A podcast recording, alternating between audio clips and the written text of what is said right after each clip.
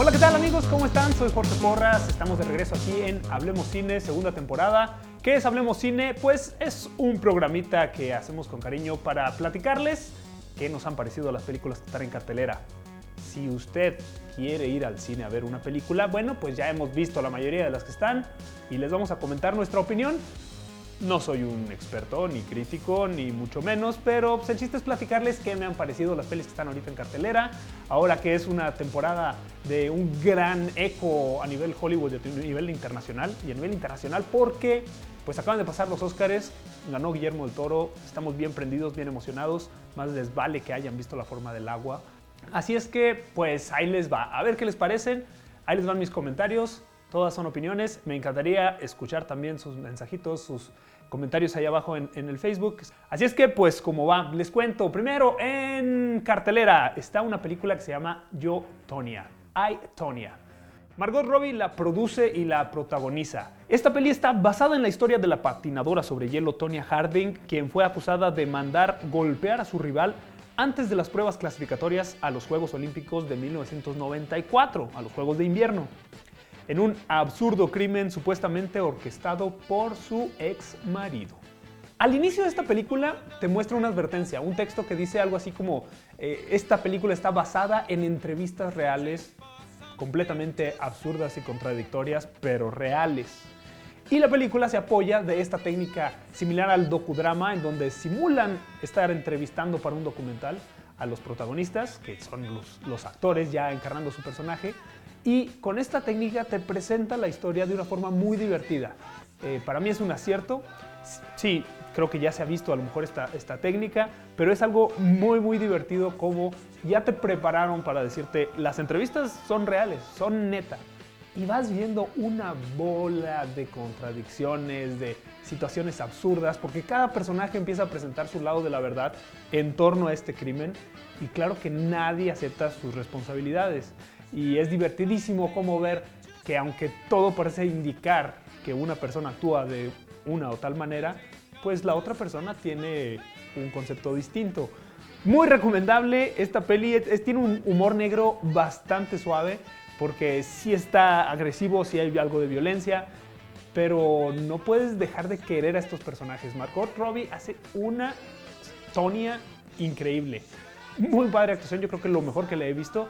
Pero Alison Janney, divertidísima, una mamá que encarna aquí, es la mamá de la protagonista, que finalmente termina formando a la protagonista, porque a base de golpes y obligaciones y, siendo aparentemente una mala madre porque la forzaba a entrenar, pues logró que su hija fuera lo que es.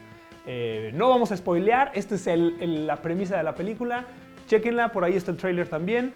La disfruté bastante, bastante. Eh, me recordó emociones y momentos de Whiplash. Si a ustedes les gustó Whiplash, chequenla, tiene muchas cosas similares y está bastante interesante la historia de Tonya Harding. Al final de la película te muestran algunas entrevistas reales y ves que lograron hacer un trabajo muy muy similar a lo que son estas personas en la vida real. Chequen, hay Tonya, humor negro, no para toda la familia, pero bastante entretenida.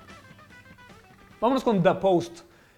Steven Spielberg tiene su película también nominada al Oscar. ¿Ya para qué lo nominan? Yo creo que él dice, ay, vatos, yo voy a hacer películas bien chidas siempre, ya, ¿por qué me toman tan en serio? Si siempre mis películas son bien chidas.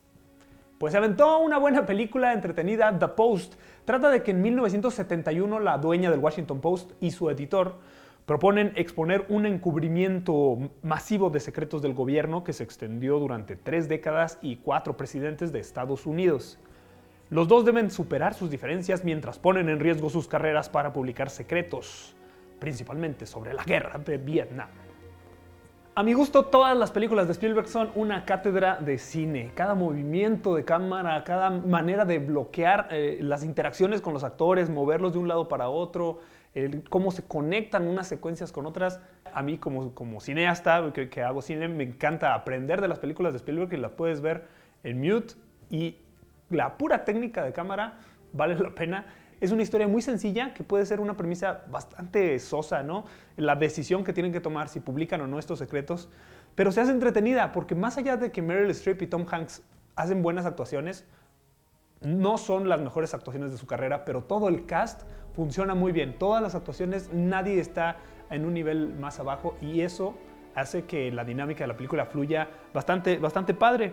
Creo que mm, eh, la forma en la que se va generando la expectativa es, lo, lo interesante. Si te atrapa, tiene incluso momentos mágicos casi surrealistas que te recuerdan que estás viendo una película, ¿no? Y eso está, está padre, se agradece, es parte de la magia del cine. Les recomiendo si quieren incluso llevar a sus papás, vayan a verla con ellos, sobre todo por los datos históricos, por Meryl Streep, Tom Hanks. Esta palomera está entretenida, disfrutable, The Post, si todavía está en sus cines, pues vayan a checarla, o si no, ya cuando salga Netflix. También sería buena opción para Netflix. Yo le doy un 8 de 10. Tres anuncios por un crimen. Three Billboards Outside Ebbing, Missouri. Esta es una comedia-drama sobre una madre que exige justicia para su hija asesinada recientemente y decide pagar tres anuncios espectaculares denunciando el mal trabajo del jefe de la policía es una peli tan buena que en verdad yo pensaba que iba a ganar el Oscar, que esta era la película que se merecía el Oscar a la mejor película del año. Qué bueno que ganó The Shape of Water, pero Tres anuncios por un crimen, me gustó tanto la forma en la que está estructurada el guion. Es un guion muy bien trabajado, muy entretenida. Eh, no puedes sospechar lo que va a ocurrir en la película porque los eventos van pasando, van cambiando tan drásticamente y cuando uno trata de adivinar por dónde va la peli, te lleva por otro rumbo.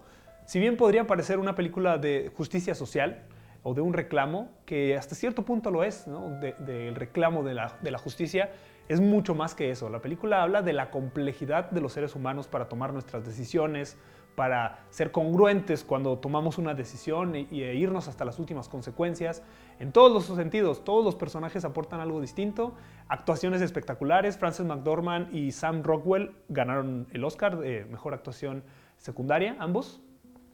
Y bueno, perdón, Sam Rockwell, mejor actuación secundaria, Frances McDormand, mejor actuación eh, femenina. Y hacen unos papelones. Yo creo que estaban hechos para ellos, eh, tal cual, escritos para ellos.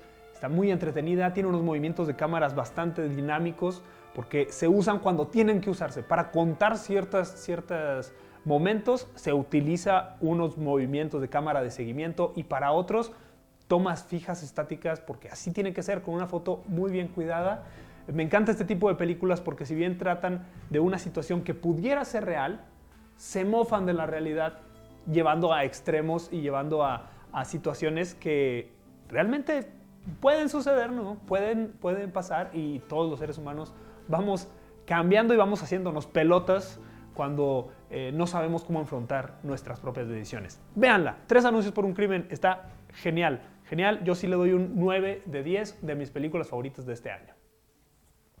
Ahora sí, tenemos que hablar de la forma del agua. Si algún despistado no la ha visto, por favor, señores, chequen la forma del agua. Es una historia de amor tan sencilla, es una historiecita así cortita, básica, pero tan bonita presentado. Una, una eh, bueno, un arte que tiene, el guion está muy bien estructurado, personajes que parecen ser personajes comunes, pero realmente no lo son. Porque la historia, como dice Guillermo del Toro, ¿no? está muy fumada. Es la historia de una mujer muda que se enamora de un hombre pez. Y esa es la historia y cómo se va desarrollando. Eh, bueno, es una historia de amor, sencilla, cortita, pero vale la pena cada diálogo de la película, cada interacción. Eh, por supuesto, el arte, los efectos especiales son espectaculares, pero es una joya de guion, se disfruta de inicio a fin. Chequenla, por favor, La forma del agua, una peli ligerita que sí va a pasar a la historia, que sí creo que es de los mejores trabajos de Guillermo del Toro. Y vaya que también soy fan de, sus otras películas, pero hay que verla, hay que verla, se atreve a muchas cosas, hace cosas muy distintas, hay que ir con la mente abierta, porque estas películas son muy buenas ahora que están en cartelera, no porque las haya nominado, son películas que rompen estereotipos, que presentan propuestas nuevas, hay que estar abierto para recibirlas. Y vayan a ver, por favor, The Shape of Water cuanto antes, señores. Disfrútenla y la platicamos. Yo sí lo doy un 10. Shape of Water, un 10. No está. No tiene nada de más. Eso es lo que tiene The Shape of Water. No tiene nada que le sobre. Por eso me encantó y le doy todos los aplausos. Lady Bird. Lady Bird. También estuvo nominada. Otra nominada. Es una historia sencilla, bien lograda sobre el paso por la adolescencia, ¿no? la rebeldía hacia los padres, a la religión, a las instituciones y esa comunicación casi imposible que se da con los padres de familia cuando se está pasando la adolescencia y uno quiere forjar su propia identidad, ¿no? Sin darse cuenta que en realidad solo hay que descubrirla, ya, ya tenemos algo de, de nuestra identidad. Es esta historia protagonizada por Saoirse Ronan, algo así, eh, con un muy buen guion, una historia sencilla, bien dirigida, muy bien lograda. No es, eh, no está al nivel de las demás películas, siento yo, que estaban nominadas en la categoría, salvo su mejor opinión. Buenas actuaciones, buen guion, buena resolución, pero también esta se queda un poquito floja en momentos. Aquí sí me quedó a ver momentitos donde se baja el ritmo, eh, donde le pierdes el hilo.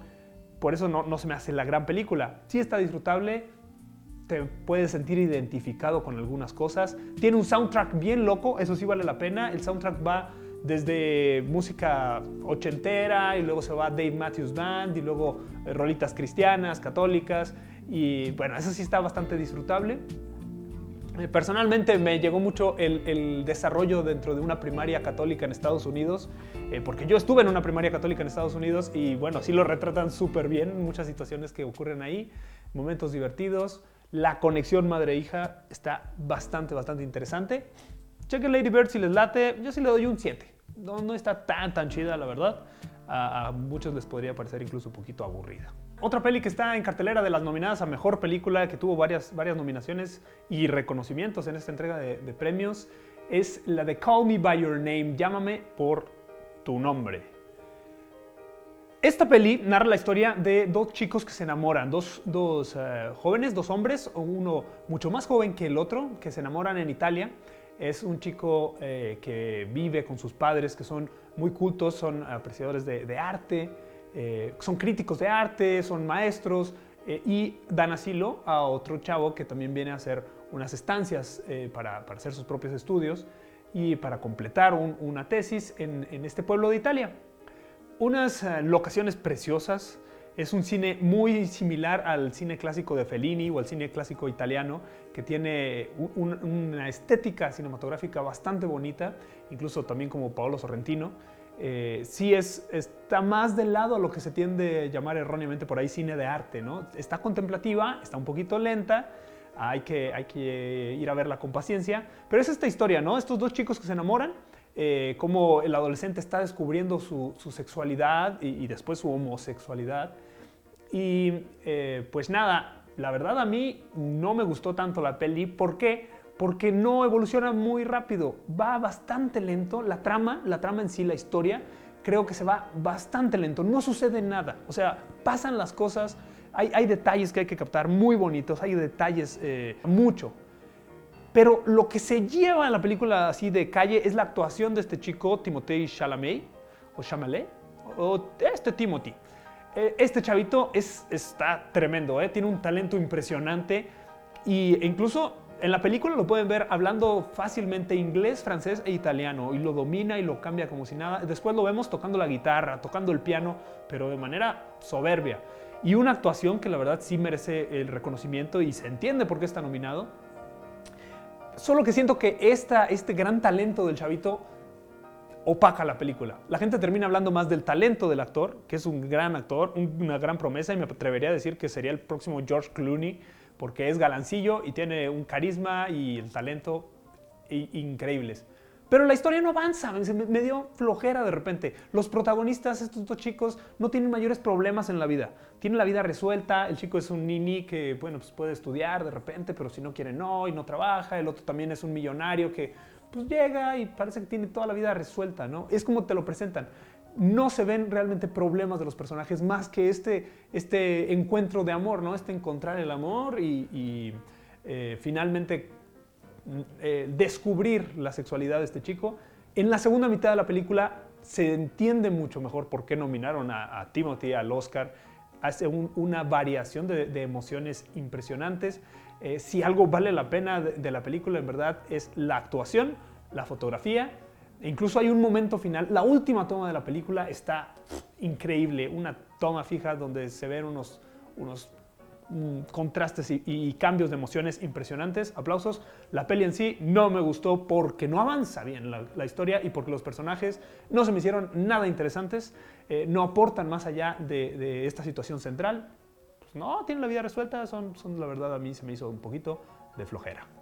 Pero hay mucha gente que la aclama, hay gente que se le pareció la mejor película del mundo, hay que consultar con diferentes opiniones, pero si a ti no te gustan las películas lentonas, pues no le entres. Y también, bueno, está el, tema de, que hay algo de sexo explícito, eh, poquito sexo explícito, pero escenas muy largas también de encuentros homosexuales, eh, para que tomen sus precauciones y van con toda la familia. Y eh, pues sepan que de eso va, mm, yo no la volvería a ver, está todavía en cartelera, es muy aclamada, quien guste verla, pues vaya a ver. Call me by your name, llámame por tu nombre. Y por último, ya, ya estuvo bueno de los Oscars, ¿no? Hay que hablar de una peli que sigue en cartelera y que está bien chida y no estuvo nominada, pero es Black Panther. Black Panther, o a lo mejor en España dicen Las aventuras del negro Panteras. Está bien chida, vatos, vayan a verla. Es para mí de las mejores películas de superhéroes. Todo lo que se escucha bueno de ellas, para mí lo es, lo vale. La historia no da muchos matices, ¿no? La historia central, el personaje central, a lo mejor no, no está muy explotado y lo que sucede es, bueno, pues una historia sencilla pero está tan bien contada y tan bien administrada la información que yo la disfruté muchísimo. Las escenas de acción, las peleas, sin saber yo nada del mundo de Black Panther, me gustó bastante.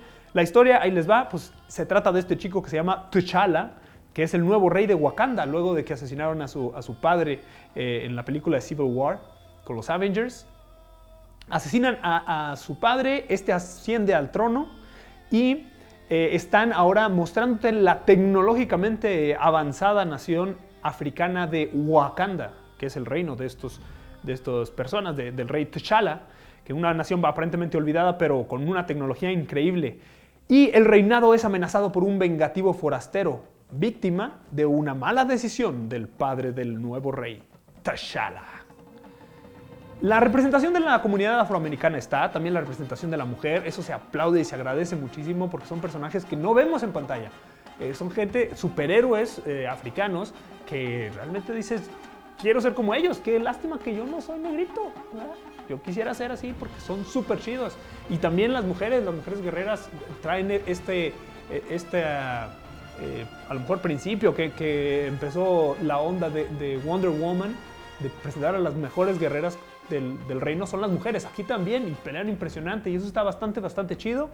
Eh, la historia al principio te muestra mucha información, mucha, mucha, mucha información, y, te sientes hasta un poquito aturdido de información, porque no conoces nada de este reino, pero está tan bien diluida esta información que a la mitad de la película ya te sientes un experto. O sea, ya, ya sientes que la dominaste toda la historia de Wakanda.